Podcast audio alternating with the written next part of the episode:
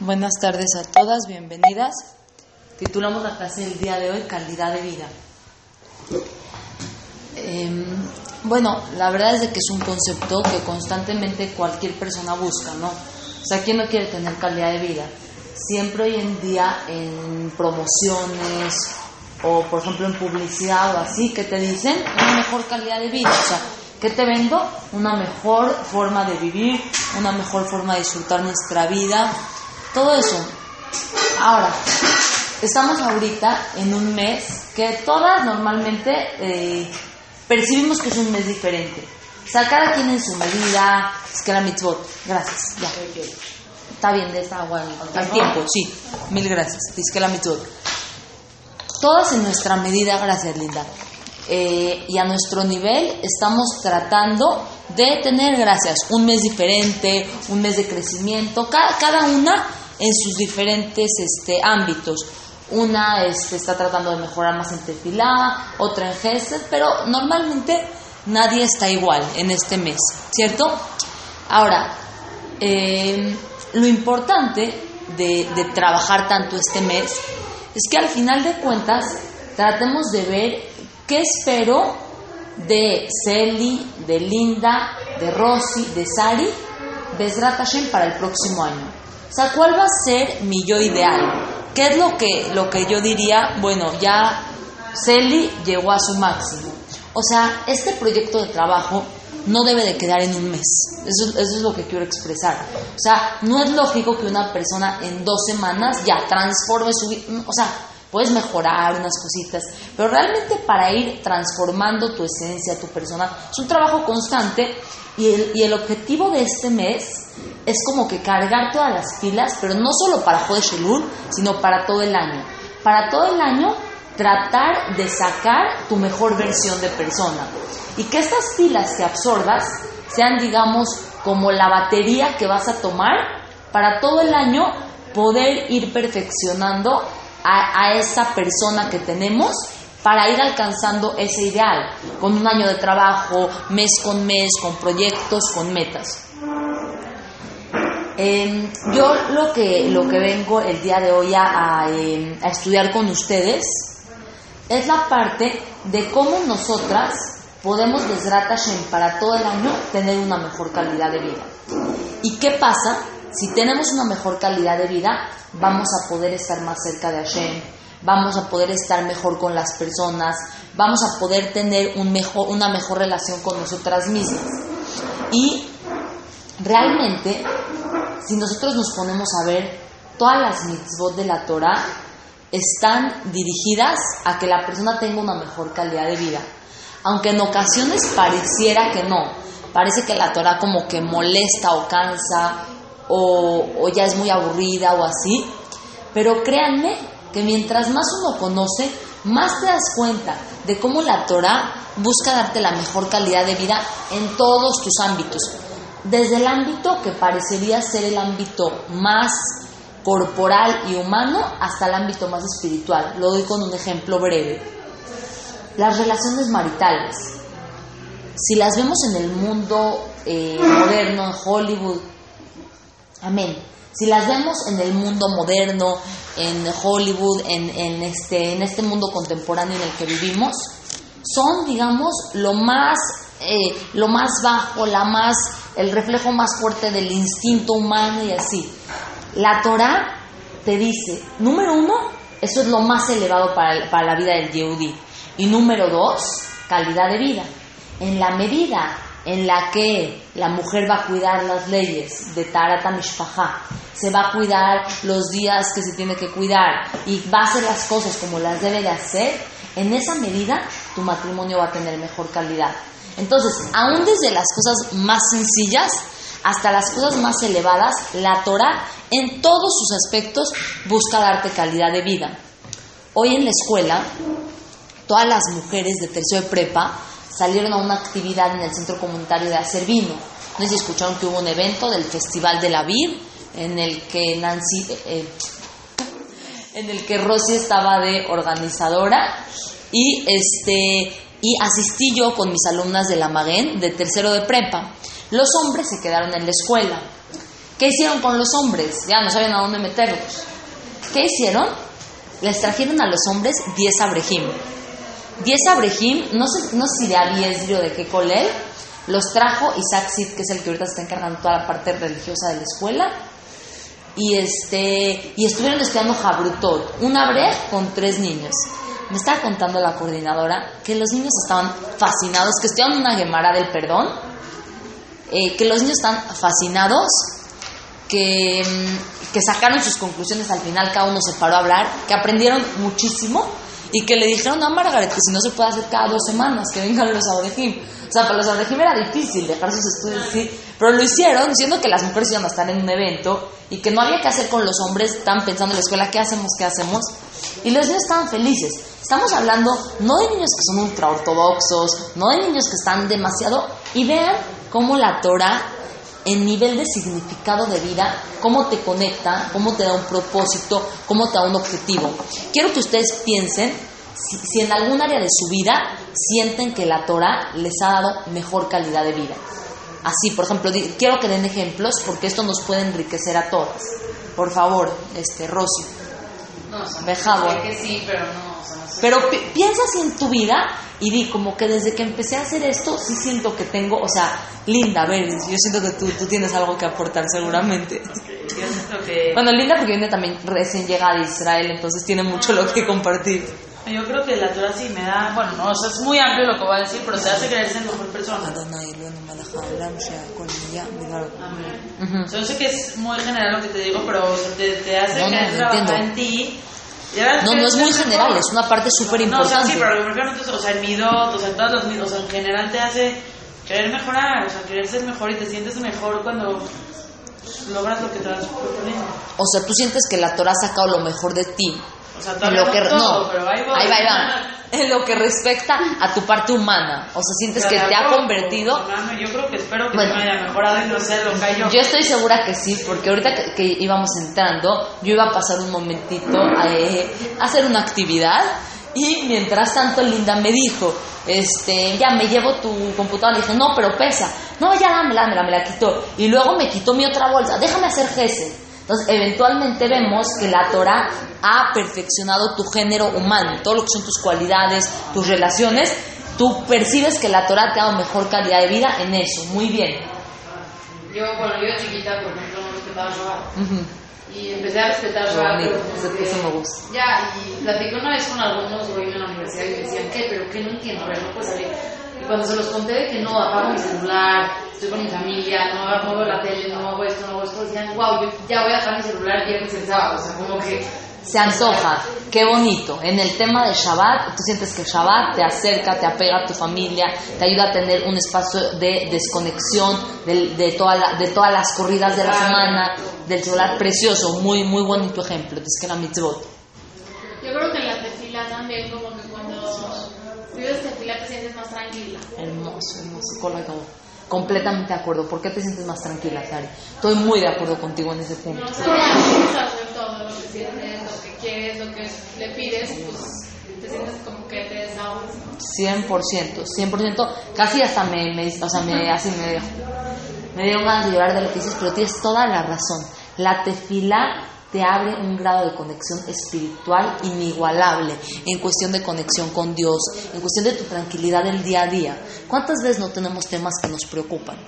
Que hay veces puede ser el, el dinero, puede ser la pareja, puede ser la sociedad, puede ser la familia. ¿Cuántos temas constantemente no atacan nuestra vida que nos generan preocupación?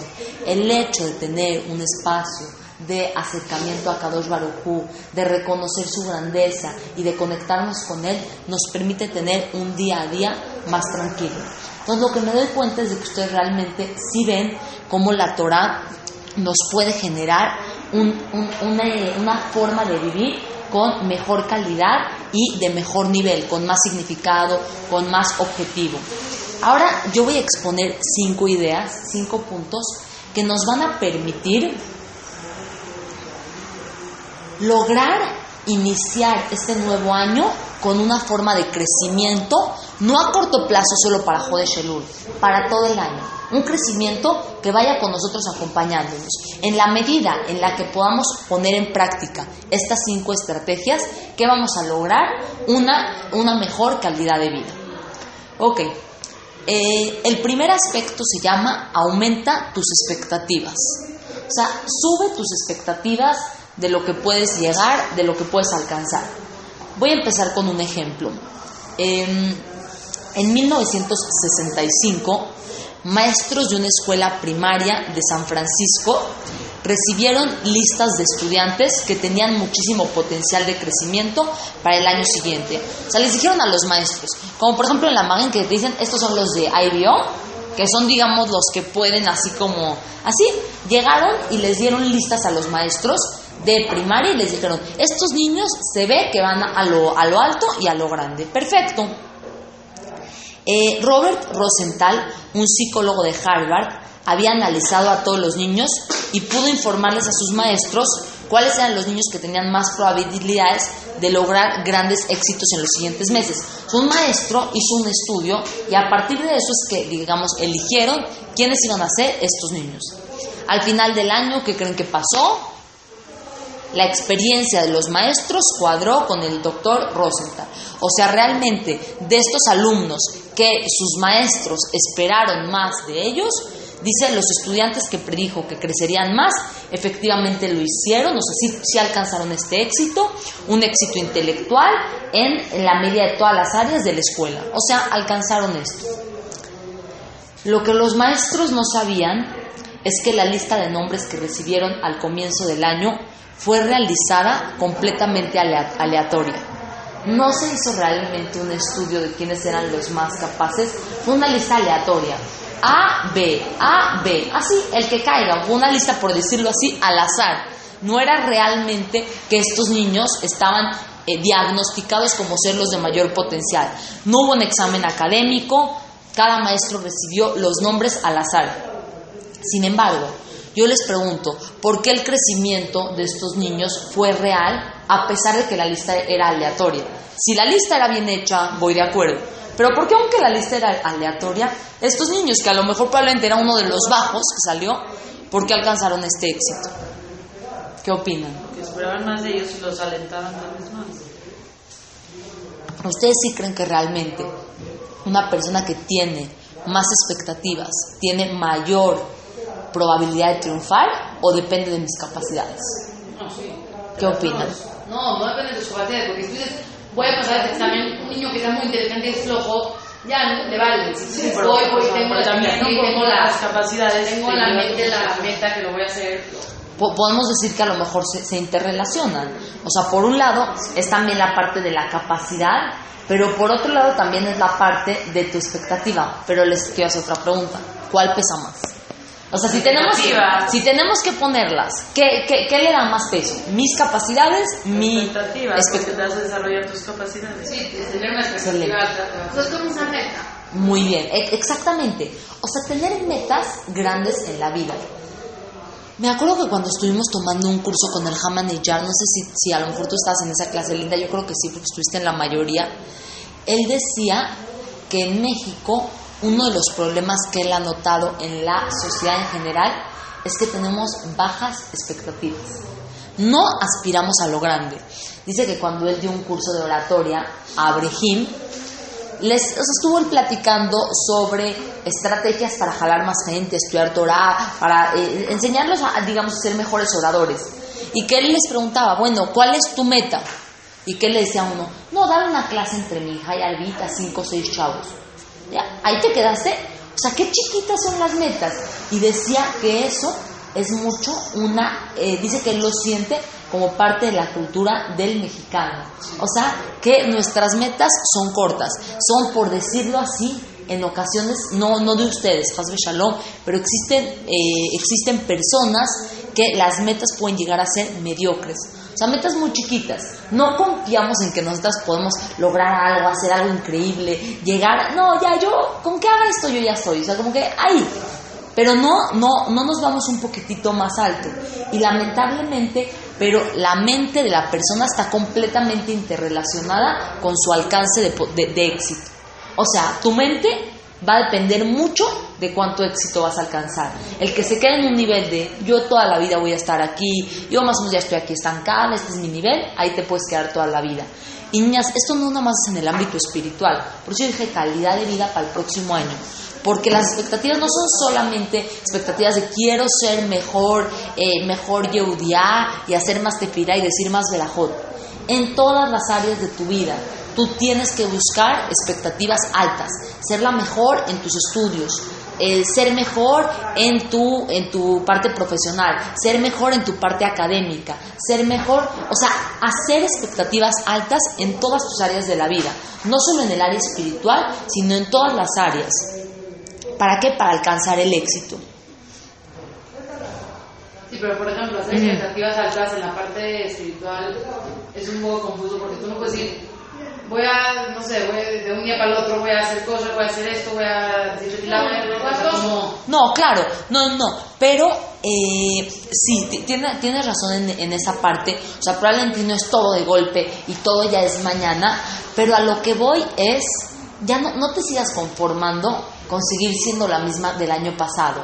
O sea, nadie está diciendo que tienes que decir, no, ya voy a hacer todo en un día y así.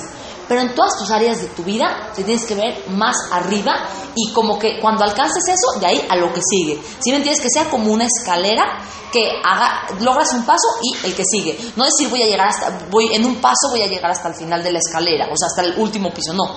Ir haciéndolo con pasos pequeños pero que, a largo plazo tu mente tenga una expectativa alta de, de, ti. O sea, a pesar de que no vas a hacer todo hoy, mañana. Pero, a ver, yo, yo quiero verme.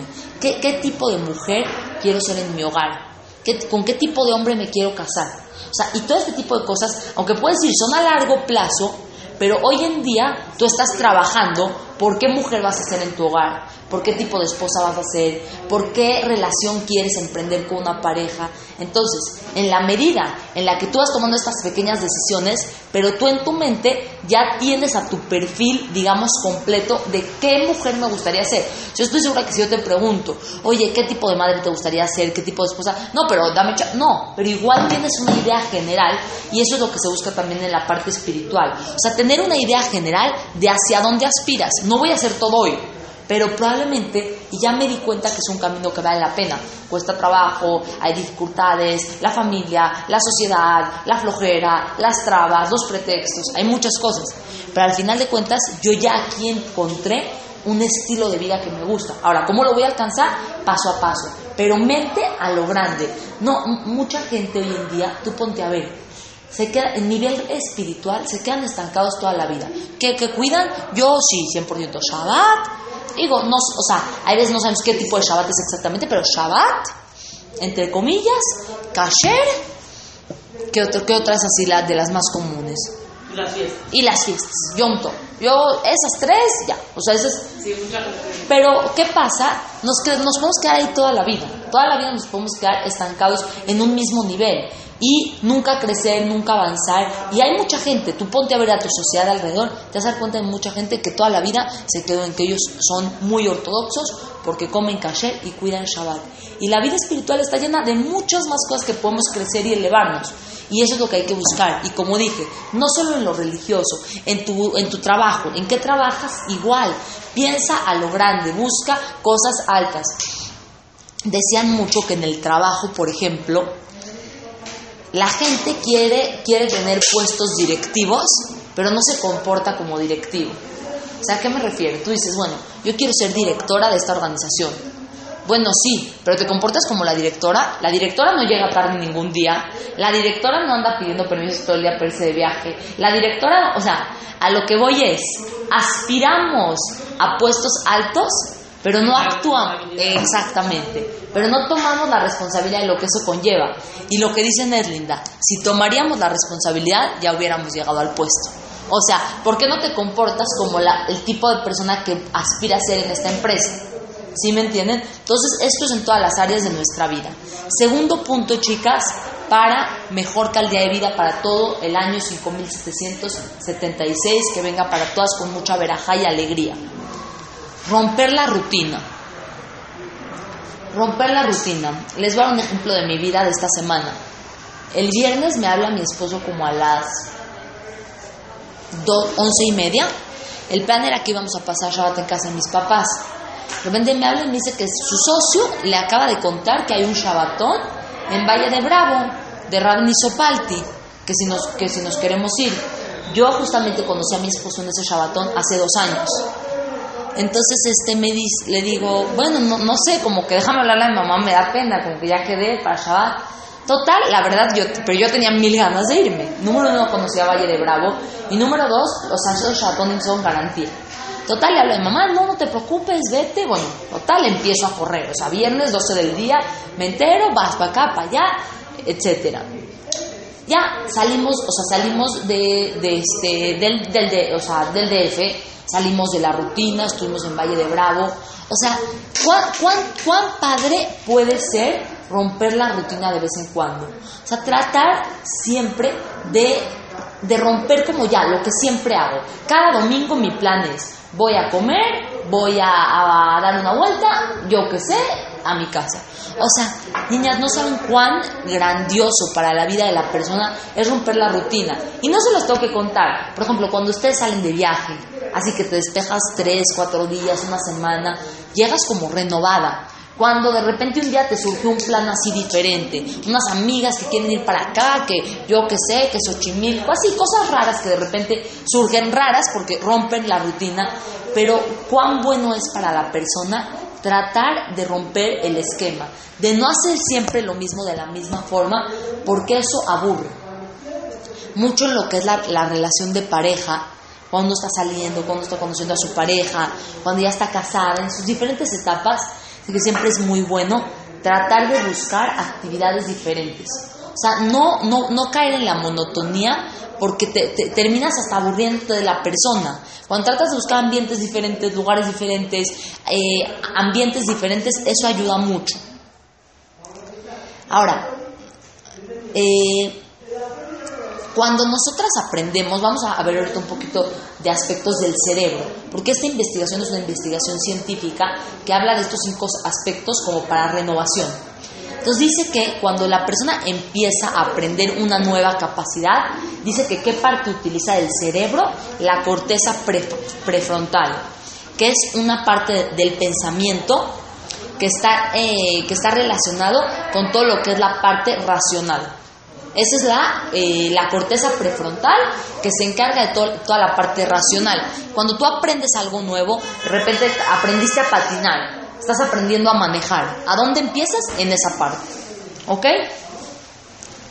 Eh, por ejemplo, cuando estás aprendiendo a manejar, ¿qué te pasaba al principio? Sea, hoy en día vas, habla, vas manejando, hablando, eh, comiendo, ¿qué, ¿qué, qué, otra cosa podemos hacer? Maquillándote, de verdad, yo de verdad tengo las manos en cuatro actividades y voy manejando. O sea, cosa que está grave, ¿eh? No, no crean que lo cuento como hazaña. Pero a lo que me refiero es, cuando empezabas a manejar, era, abuelita. No, no me hables, ¿qué? Pepe, espérame, no, me paro para escucharte. Casi, o sea, casi frenas para voltear al espejo. Exacto. frenas para voltear al espejo. ¿Y qué dijiste? Cuando das la vuelta. Exacto, tú, tú, tú, como, como camionero. Bueno, ¿por qué? Porque estaba todo en ese momento concentrado en tu parte de aprender y adquirir esa habilidad. Ahora, eh, cuando ya dominas esa actividad, dice, esta pasa a nuestros ganglios basales, una parte de nuestro cerebro asocia asociada con la emoción y la memoria. Ya que ya aprendiste a manejar, entonces digamos que esa habilidad se pasa a otra parte de tu cerebro que ahora ya está más vinculada con lo que es la parte de la emoción y la memoria. Esa parte del cerebro se llaman ganglios basales. Entonces ya como que esa habilidad ya se transfiere de área. ¿Ok? Y por eso es que hoy en día puedes manejar y puedes escuchar música y puedes hacer cuatro cosas a la vez y no tienes ningún inconveniente. Y dice, finalmente nuestro cerebro experimenta una tercera emoción, placer, cuando se completa un acto habitual. O sea, esta ya es como digamos el cierre del ciclo. Primero estaba en la parte de corteza prefrontal, que es la parte en donde estoy adquiriendo la habilidad. Cuando ya la adquirí se pasa a ganglios basales, que es la parte de nuestro cerebro que está relacionada con la memoria, que yo ya sé hacer esta actividad, yo ya sé jugar squash, yo ya sé manejar. Y la emoción. Y por último termina en el área de placer, o sea, cuando ya es el gusto por hacer esta actividad, que ya digamos es como el cierre de eso. Ahora, ¿qué, qué, qué tiene que ver todo esto con la parte de romper la rutina? Dice que cuando estamos en nuestro entorno usual, tendemos a realizar las actividades siempre de la misma forma.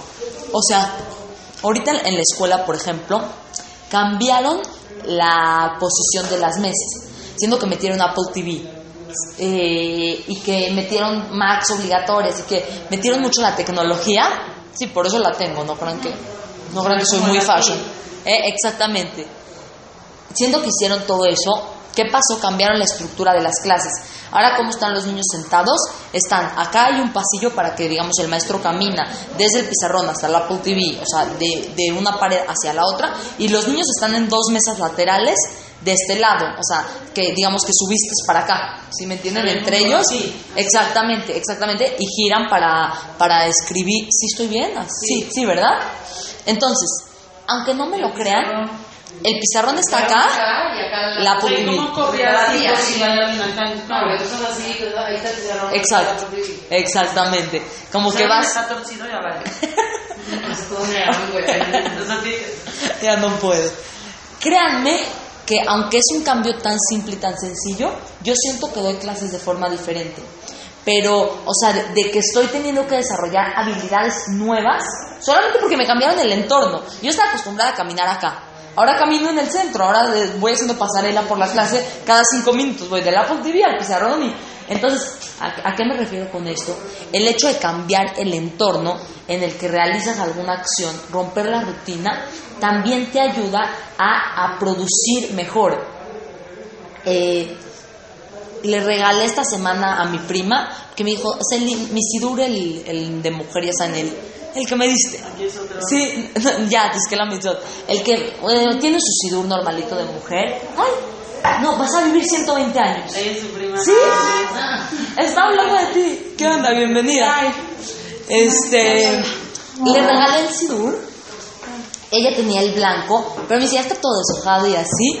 Y me dice, bueno, pero quiero uno de los de pasta dura. Total, mi Nashamay, ella me lo pidió el, el- en Shabbat en casa de mi abuelita. El jueves llega Linda, regalo sidurim. ¿Quién quiere sidurim? Los de pasta dura. Le dije, ay, dame uno. Total, me iba a llevar uno azul y uno rosa. Me iba a llevar uno rosa. Luego me dice Linda, no, llévate variedad azul. Le digo a mi prima, ¿qué color quieres? ¿Quieres? El azul. Ya, total, se lo doy. Entonces me estaba platicando en la escuela que el hecho de haber cambiado su sidur, de embellecer la mitzvah, de cambiar algo de lo habitual, ¿a qué la conectó? A que llega al midrash y tiene ganas de sacar su sidur. No, que no le pasen de los del midrash, porque es un simple cambio, es una simple ruptura de lo habitual. Siempre era ese, ahora como que es la novedad, es algo diferente, tanto en cosas, tanto en ambientes, tanto en lugares. Romper con la rutina te ayuda a tener mejor calidad de vida. Em, Ya se voy a dar más. Sí, ya, por favor. Ahora, dicen, por ejemplo, en romper la rutina. Tú estás acostumbrada a hacer ciertas actividades. ¿Qué, qué es bueno hacer para tener mejor calidad de vida? De repente unirte a un nuevo grupo de voluntarios. Por ejemplo, digamos que yo estoy en tal grupo, ahora buscar algo nuevo. O sea, probablemente ya llevas, no sé, cinco años trabajando en este mismo grupo. Entonces trata de buscar ahora qué otro grupo te puedes unir, a qué otra actividad. El hecho también de crear nuevas amistades es también parte de romper la rutina. Ya ves, tienes a tus mismas amigas con las que vas, con las que haces, eso es muy bonito. Pero de repente tienes una amiga que te encontraste un día de Cuernavaca, de acá, de allá. Todo ese tipo de cosas de romper lo habitual, de romper lo que normalmente hacemos, le da a la persona mejor calidad de vida. ¿Por qué? Porque estas variantes te ayudan a renovar. Cuando tú sales de tu ambiente en el que siempre estás, hay veces así, de lo más sencillo, te vas a Cuernavaca un fin de semana, como que dices, ay, sentí que me fui de vacaciones. ¿Por qué? Cambiaste de lugar, cambiaste de gente, cambiaste de ambiente y eso le hace muy bien también al cerebro. La mente piensa diferente cuando estás en un entorno social más agradable y de mejor calidad. Eh, y lo que también es muy importante es tratar de salir de la zona de confort. O sea, no quedarnos ya, como que este es mi plan de siempre, esto es lo que yo hago, mis cuatro cosas y ya, ahí me quedé y ahí me, me, me atoré. Salir de la zona de confort significa meter un poquito más de esfuerzo, hacer algo que no estoy habitualmente acostumbrada, pero que se me antojó hacer. Y cuando lo haces, eso te da satisfacción. Aunque en primera instancia salir de la zona de confort cuesta trabajo, pero quieres calidad de vida, tienes que salir de la zona de confort. La, la calidad de vida no se encuentra en donde yo ya estoy ahí muy cómoda. Tengo que salir de eso. Pero, por ejemplo, si mucha gente piensa que ya estoy cómoda, o sea, mucha gente, yo tuve una discusión muy fuerte una vez con alguien de, en cuanto a espiritualidad, porque decía, ya, a ver, yo ya de trabajar, ya como puedo hacer esto, lo, la- lo que sea que haga, Claro. aquí estoy cómodo, porque voy a ir a un nivel de tener que usar todos los días y me incomoda, me molesta, no, no, no, me gusta hacerlo. O sea, estoy incómodo porque voy a salir de, de la zona de confort, si estoy cómodo. O sea, mucha gente entra en el conflicto de, si aquí estoy bien, entonces ya voy a poder tener una mejor calidad de vida porque estoy bien. O sea, ¿me entiendes? Como mucha gente Claro. entra en el pensamiento. 100%. Mira, la zona de confort, toda la gente cree que es la zona en la que yo, yo estoy cómoda y confortable. Pero saben que hay mucha gente que está en una zona de confort, pero de forma desagradable. O sea, que ya estás... que te encanta, estás cómodo. No, no, no, pero deja que estás cómodo. Que hay veces no estás cómodo, pero estás en una zona de confort, o sea, un área de la que no quieres salir. ¿Sí me entiendes? Aunque no te encanta eso que estás haciendo, pero por no cambiar o por no crecer, aunque no estés del todo cómoda, este, Rosy, aunque no estés tan cómoda, la zona de confort no es solamente el área en la que estás tú como que muy cómoda. Es un área en la que puedes también estar incómoda y, pero por la flojera de salir, ahí te quedas. ¿Sí me entiendes? Sí, como, es como el ejemplo del cigarro, Entonces- ya, ya le digo para pedirlo, conseguirlo, no sé qué, ya te quedas con ese que ya está. Exacto, como que ya ahí te quedas, pero en la parte de la zona de confort hay algo importante. No siempre la zona de confort es una zona agradable. Hay gente que está en una zona de confort, pero que no es una zona agradable. Sin embargo, ahí el punto eh, que se relaciona es la parte de la flojera. Gran parte del Yetzer Hará, de por qué la persona no crece y avanza en su vida, es flojera. Y no queremos responsabilidades. No, ya, ¿para qué me voy a poner la equipa? No, es mucha responsabilidad. Yo voy en la calle y de repente grito y de repente, ofe ya, ¿para qué me meto ahorita? De repente toco el claxon. Entonces, así. Entonces, toda esta parte de zona de confort es que tenemos flojera de crecer y de salir de esto. ¿Y qué nos pasa? El Yetzer Hará constantemente ataca a la persona por ahí. O sea, como que ya, ¿para qué? Tú ahí estás muy bien, tú ya no crezcas, ¿no? O sea, de verdad tú eres una muy buena Yehudiá. Pero realmente esta área de confort no siempre es un área en la que yo estoy agradable. Pero sí probablemente me da flojera moverme de esto.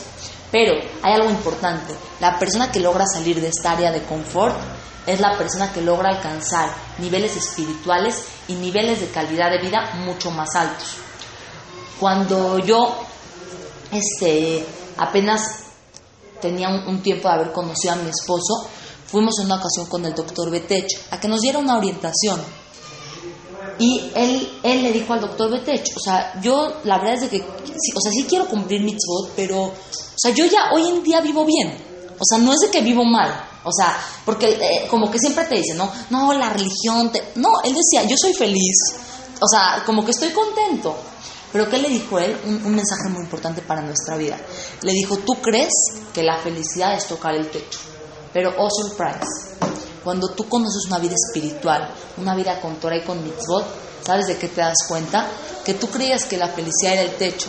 Y oh surprise, hay una escalera eléctrica que tiene 100 pisos más que tú ni siquiera conoces. O sea, tú crees que ahí ya eres muy, muy feliz, pero no has conocido. Y, le- y el doctor Betech lo decía en su propia experiencia. El doctor Betech es un Baal Chubá. Y él dijo, en mi propia experiencia, yo te lo digo, yo era el director del Hospital General de, eh, de Pediatría. Yo, eh, o sea, le dice, yo también era muy feliz, pero no me di cuenta que había una escalera que yo ni siquiera conocía. Entonces, esta es la parte de salir de lo que estamos cómodos. Este es el segundo consejo. Elvira, lo que estamos hablando es eh, cinco consejos de vida para tener una mejor calidad de todo nuestro futuro año. No solamente un Jode Shelul mejor, sino un año 5776 de mejor calidad. El primer consejo que dimos, ¿quién lo recuerda? Muy bien. Altas expectativas, excelentes. Ari, porque de verdad no me estaba acordando.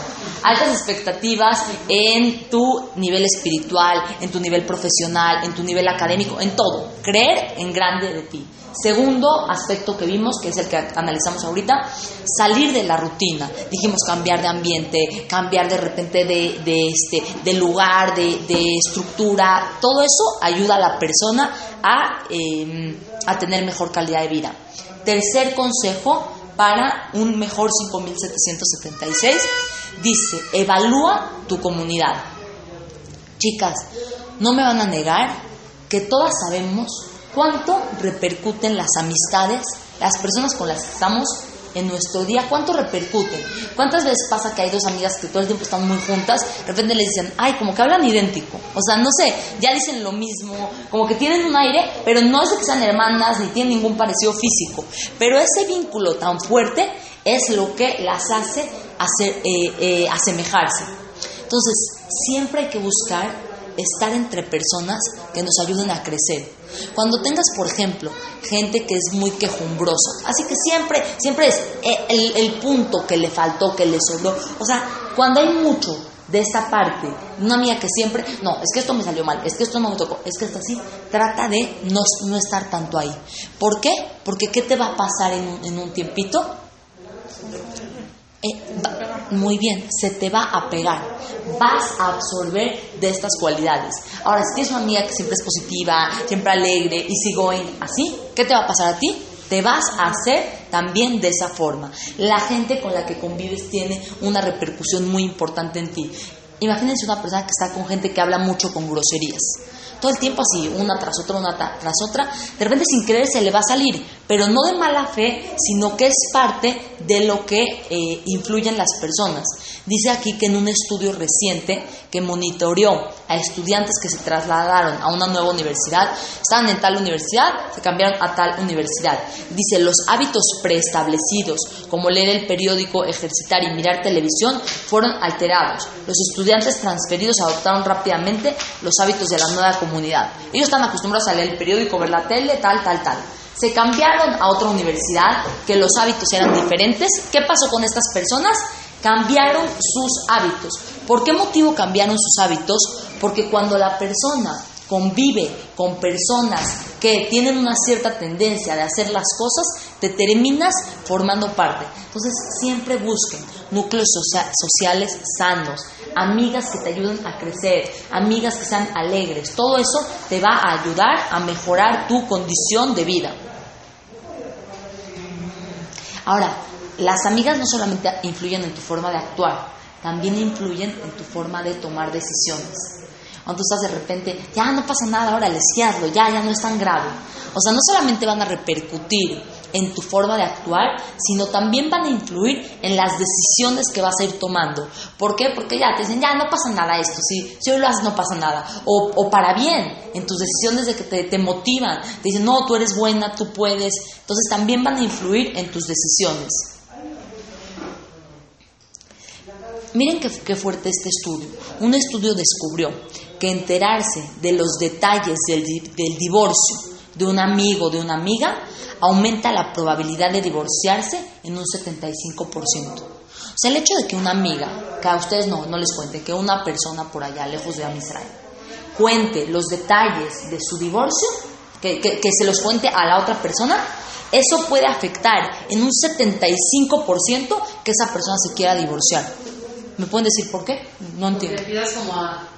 Sea, te dicen, voy a divorciar porque mi esposo me pega. Entonces, si tu esposo sin querer te empujó, no, ya me pega. O como que empiezas mucho a asimilar lo que ya te cuesta. O sea, tu mente, muy bien, tu mente se va, se va a empezar a combinar con este tipo de ideas. ¿Por qué con este tipo de ideas? Porque como que vas a, vas a empezar a pensar más. Exactamente, vas a empezarle a buscar más de eso. Cuando yo no escuche de ese tema, no sé de ese tema, entonces siempre procuren escuchar cosas buenas, cosas positivas. Han escuchado de qué dicen, que nunca de tu boca salgan las malas noticias. Las malas noticias tienen que salir, pero que no salgan de tu boca. Que tú no seas quien sea la transferencia de malas noticias. Y aquí se ve de cómo esto, y ahora oigan esto, incluso oír sobre el divorcio de un amigo, o sea, que no te cuente los detalles, vamos a decir que no te contó qué le hacía, nada más escucharlo así como que tal persona se divorció, dice que aumenta la probabilidad de, divorciarse en un 33%. O sea, el hecho de escuchar, hoy en día, ¿por qué el matrimonio se volvió desechable? Tanto que la gente ve el matrimonio como, ah, ya, o sea, como que, ah, esta se divorció, ah, esta se divorció. Entonces, ya, ¿qué pensamos nosotros del matrimonio? Es desechable. Si no me funciona, voy, lo pongo en el bote y saco otro. No, no. ¿Cuál, ¿Qué es lo grave de esto?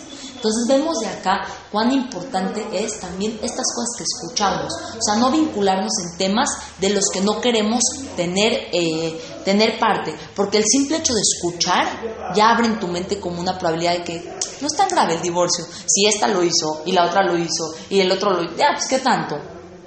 ¿Ok? Eh, ahora, eh, como dijimos, ¿no? Esta parte de la que estamos este, hablando de evalúa tu comunidad, ustedes saben que en la Mishnah en Pirkei Avot, Hillel decía, no se separen de la comunidad. O sea, al final de cuentas, el Yehudi, su, su obligación es vivir como parte de una comunidad. La comunidad nos da estructura, nos da fuerza, nos da identidad. O sea, la comunidad tiene muchos efectos positivos en ti. Han escuchado de gente que, por ejemplo, se fue, no sé, a Estados Unidos dos años y de repente se perdieron del mundo. O sea, como que el hecho de vivir en comunidad también ayuda mucho a tu, eh, a tu calidad de vida y a tu crecimiento. Y dice que hay que buscar amigas y poco a poco, conforme van pasando los años, ustedes mismas se van a ir dando cuenta. ¿Con quién es? Con la amiga, con la que más... Ah, pásamela, te la pongo acá. Échala. ¿Con, con quién va a ser la- las amigas con las que más kesher vas a tener? Con las que más relación vas a tener, son con aquellas con las que compartes ideales de vida. O sea, tú, tú por ejemplo estás en la escuela y tienes un grupo de amigas de 11 o de 10. Sales de la escuela, empiezan la universidad, empiezan así, ¿y qué empieza a pasar? Te empiezas a unir a las amigas con las que más compartes valores e ideales de vida. Porque, pero no es porque no quieras a las otras. Tu amiga del relajo también la amas, también te diviertes con ella. Pero no es lo mismo. Normalmente te vas a ir apegando a aquella amiga con la que compartes ideales de vida. Y hay veces hasta llegan a no ser con la amiga de la escuela. Probablemente, y no sé, tus tres de la escuela, las más cercanas ya se casaron. Y de repente empiezas a, a salir con otras que no se han casado, que están en tu misma realidad. Entonces vemos que la persona también le hace bien vincularse con personas con las que comparte objetivos de vida. Esas son las personas con las que más kesher empiezas a tener. Y niñas, algo muy importante. Convive con gente con la que admires su forma de ser. Si admiras la forma de ser de esa persona, entonces día con día vas a mejorar. O sea, únete a gente a la que admires, la que te guste ver cómo actúa y cómo, eh, y cómo eh, se conduce en la vida y eso te va a enriquecer. Hasta ahí la parte de evaluar tu comunidad. Ya tenemos tres consejos. Vamos al cuarto. Y ese está muy bonito. Y este se vincula mucho con la vida del Yehudi. Pasa más tiempo con tus seres queridos. O sea, con tus papás, con tus hermanos. Y a veces llegas a tu casa y ya te quieres un ratito echar con tu celular y ya ahorita como que de verdad no quiero hablar con nadie. Denme mis, mis, mis tres horas. Bueno, pues, ojalá que no sean tres, que sea media. ¿No? Pero que no quieres, así ahorita no quiero convivir. Dicen que gran parte del éxito de la vida de una persona es la convivencia con sus seres queridos. Cuando eh, la vida judía promueve eh, la convivencia con tus seres queridos, Shabbat, fiestas, ¿cuánto se disfruta este vínculo con la familia, esta convivencia? En la semana todos están ahí, sí, corriendo, sí, hola, ¿cómo estás? No hay tiempo. Eh, un estudio reciente demostró que pasar tiempo con personas que amamos afecta profundamente nuestro bienestar físico. Físicamente ya, físicamente está bien, emocionalmente, pero físicamente tu cuerpo está más sano cuando pasas tiempo de calidad con gente a la que quieres. También dice que, eh, que las, o sea, en un estudio importante, las heridas físicas sanaron, imagínense una costra, imagínense yo que sea una cortada. Las heridas físicas sanaron con mayor rapidez en las personas que tenían relaciones cercanas y positivas en su vida. Ya, ¿qué tiene que ver? O sea, la, la costra se me va a quitar. Niñas, el hecho de vivir con alegría, sentir que tengo un vínculo con mi mamá, con mi hermana, con mis primas, con mis tías, este tipo de relaciones cercanas con mi pareja, promueven aún la, la salud en el cuerpo. Y también decía que la gente que tiene buenas relaciones interpersonales con sus seres queridos, dice que eso también ayuda a mejorar en el trabajo. ¿Ya qué tiene que ver? ¿Y saben hasta dónde también? Dice que los niños que más, eh, que, salen con mejores calificaciones, son aquellos que en su casa hay comida familiar, así, o sea, ¿cuántas casas Baruch Hashem tenemos, no? Que está la comida de las tres y media, cuatro, que comemos, que platicamos. ¿Eso qué tiene que ver con mis calificaciones de la escuela? No, no, no me lo relaciones. Todo este tipo de aspectos emocionales fortalecen también tu, eh, tu coeficiente intelectual, aunque tú no te des cuenta. Ahora, en el mundo hiperocupado en el que vivimos, o sea, no vivimos en un mundo ocupado, hiper ocupado, todos tenemos cientos de cosas que hacer. O sea, hay veces es difícil encontrar el tiempo de calidad para convivir. O sea, hoy tú ya te vas a la fiesta, yo ya me voy, tú ya vienes. o sea, es difícil encontrar este tiempo. Afortunadamente, el Yadut, el judaísmo, ¿qué momento nos da para la convivencia de todos en la mesa? Sin que nadie tiene a dónde correr, nadie tiene a dónde ir, nadie tiene a dónde escapar. Excelente. ¿Cuál es ese día?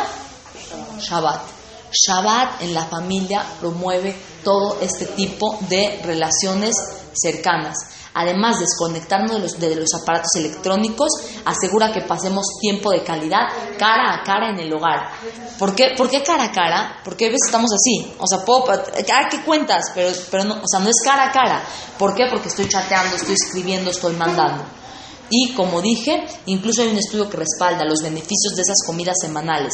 Comer regularmente en familia está asociado con niveles menores de estrés, tanto en, en este, en jóvenes como en adultos, o sea, tanto los chicos como los grandes, les reduce el grado de estrés. ¿Cuántas veces te pasa que llegas de la escuela, del trabajo, de la universidad, así, que ya que llegas estresada, como a tu casa, te relajas tantito, así, y como que se te baja, como que estaba muy nerviosa, reduce mucho el grado de estrés. Y vean qué fuerte, ¿verdad? Para el día de mañana, para sus hijos y para ustedes mismas. Para los niños comer, en familia está conectado con menores niveles de uso de drogas.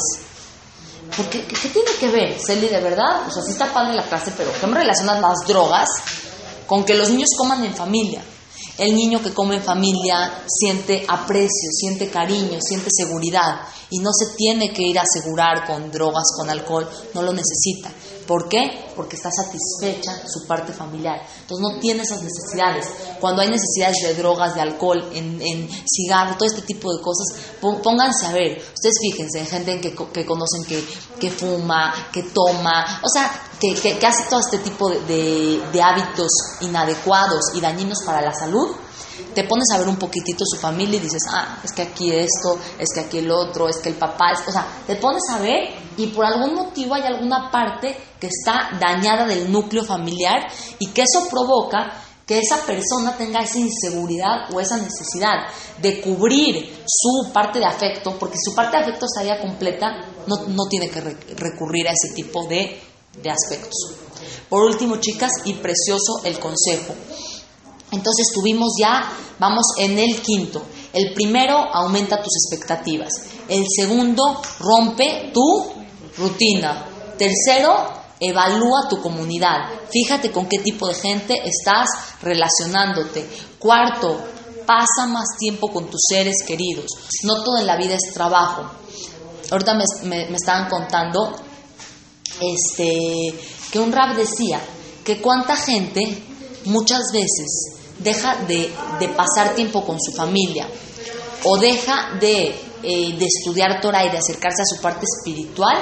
¿Por qué? Por un nivel de vida desmedido de lujos. O sea, ya Baruch Hashem un nivel normal, pero no, quiero too much. O sea, quiero así.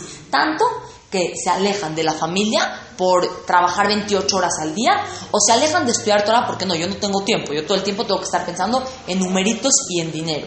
Entonces, ver hasta dónde esta parte puede trascender y hasta dónde, cuántas veces descuidamos a los seres queridos por cosas que realmente no tienen el mismo valor. Y que si las tuvieras que sopesar dirías cuánto tiempo, eh, lástima que no hice esto, lástima que no aproveché este tiempo.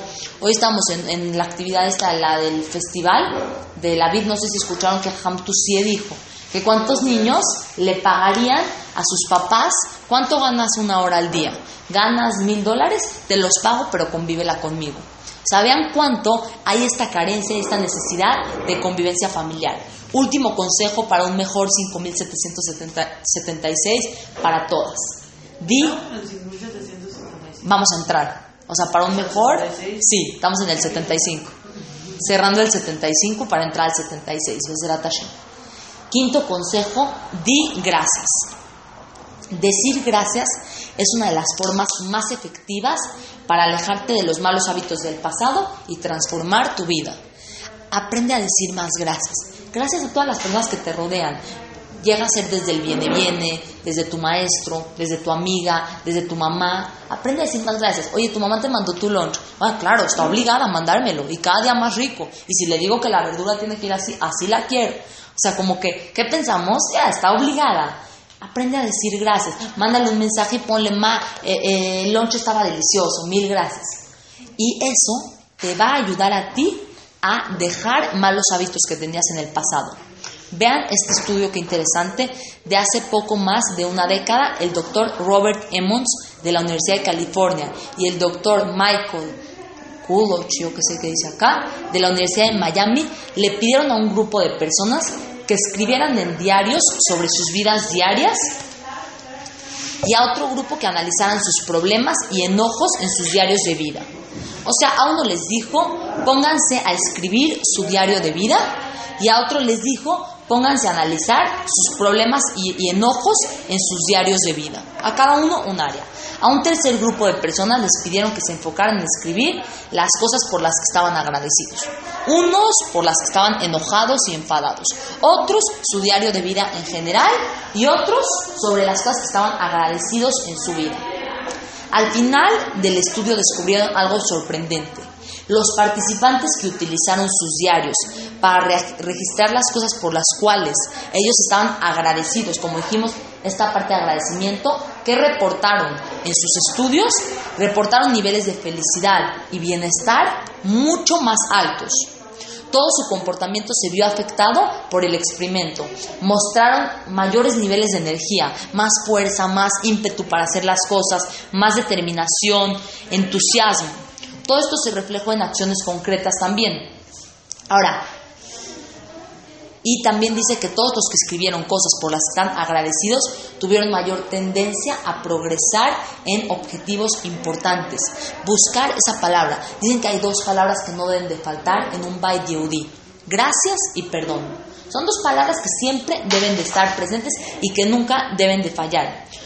Ahora, no solo escribir las cosas por las que estamos agradecidos puede tener este efecto profundo. Número uno, agradecerle a las personas que están a tu alrededor día con día. Número dos, de verdad, esta puede ser una propuesta para su año 5776, muy chiquita y muy breve. Diario, hazte una, una nota en tu celular. Diario, fecha, fecha y día, escribe algo por lo que estás agradecida hoy. Hoy estoy agradecida porque pude platicar muy padre con mi mamá. Hoy estoy agradecida porque logré tal cosa en el trabajo. Una cosa al día. Anota por la que estás agradecida. Ustedes pueden decir, ya, ¿qué tanto? Niñas, les rata Shem. Próximo año van a tener 300 y pico de cosas escritas.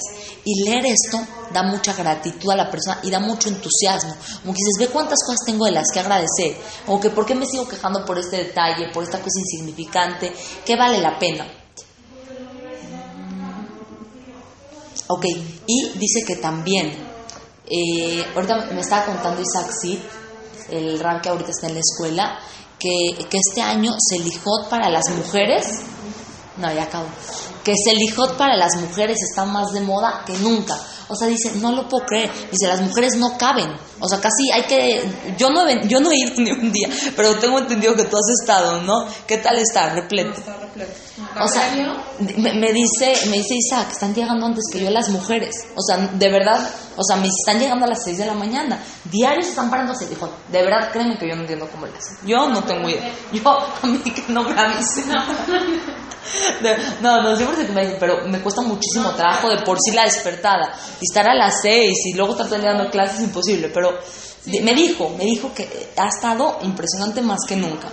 Dicen que la gente que hace, o sea, el hecho, como dijimos, de agradecer por todo lo que has tenido en tu vida, el hecho de hacerte filá, dice que la gente que asiste a servicios religiosos, o sea, a hacerte filá, al Beta Knesset, que estudian religión, niñas como ustedes, que vienen a clases de Torah, que estudian, dice que eso también crea un sentimiento de gratitud que puede transformar tu vida. O sea, cuando tú vas y estudias Torah, cuando tú vas y haces tefilá, cuando tú le agradeces a Dios por cada una de las cosas de tu vida, ese sentimiento de gratitud te permite transformar tu vida. Que Bezrat Hashem, chicas, como empezamos diciendo, queremos mejor calidad de vida, queremos un año entrante, no solamente un Jode Shelul mejor, queremos un año mejor, un 5776 de mejor calidad para todas. Dijimos, eh, antes de que llegara Elvira, cada una comentó cómo en diferentes áreas de su vida la religión les ha aportado una mejor calidad de vida. Linda dijo que, por ejemplo, que de ella le ha, le ha hecho perfeccionar su género humano, sus cualidades, su conducta, su gesed. Eh, mencionó Rosy, Nancy.